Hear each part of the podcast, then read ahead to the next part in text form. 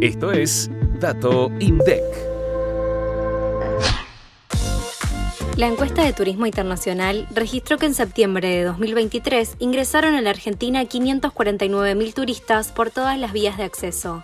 De cada mil turistas no residentes que llegaron al país, 454 utilizaron la vía terrestre, 406 la vía aérea y 140 la vía fluvial marítima.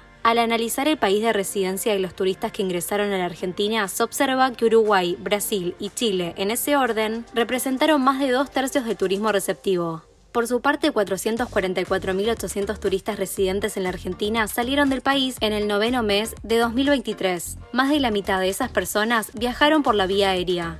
Si examinamos los principales destinos, Europa fue el más elegido por los residentes argentinos que viajaron al exterior y representó el 18,2% del turismo emisivo, seguido por Brasil con un 16,6% y Paraguay con 12,6%. De la encuesta de turismo internacional también se desprende que durante el tercer trimestre de 2023 arribaron al Aeropuerto Internacional de Ceiza y al Aeroparque Jorge Newbery más de 617.400 turistas, casi un 57% más que en el mismo periodo del año pasado.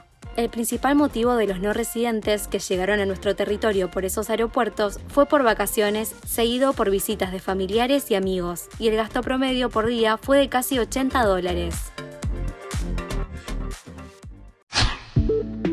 Activa la campanita para no perderte los próximos episodios. Hasta el próximo Dato INDEC.